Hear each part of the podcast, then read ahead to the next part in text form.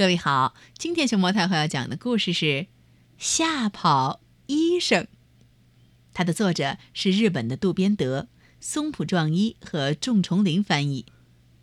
关注荔枝电台和微信公众号“熊猫太后摆故事”，都可以收听到熊猫太后讲的故事。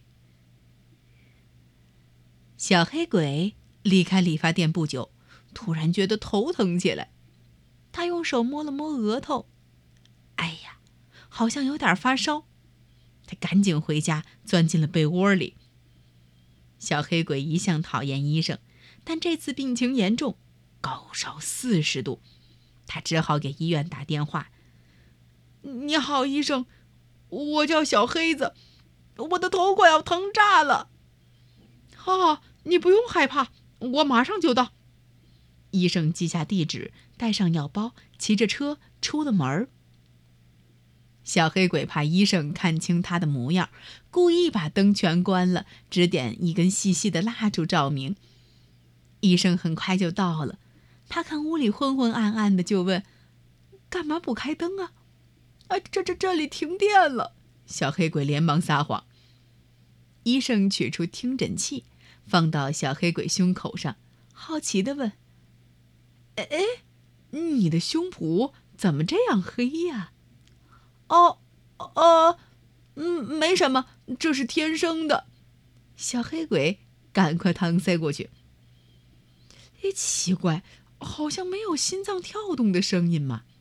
医生又说：“哎呀，其实对于魔鬼来说，这是很正常的事儿。”小黑鬼怕露了马脚，赶紧用魔力，噜噜噜噜噜，嘣，使心脏暂时跳动起来，并且说。医生，你别开玩笑啊！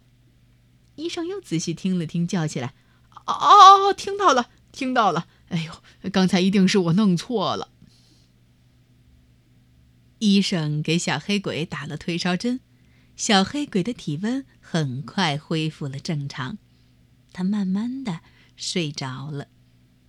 医生也坐着打起盹儿来。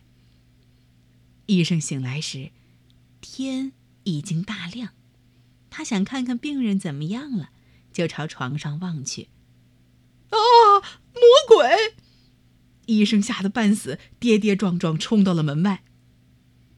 小黑鬼一觉醒来，发现医生的药包还在椅子上，可人却不见了，门也大开着。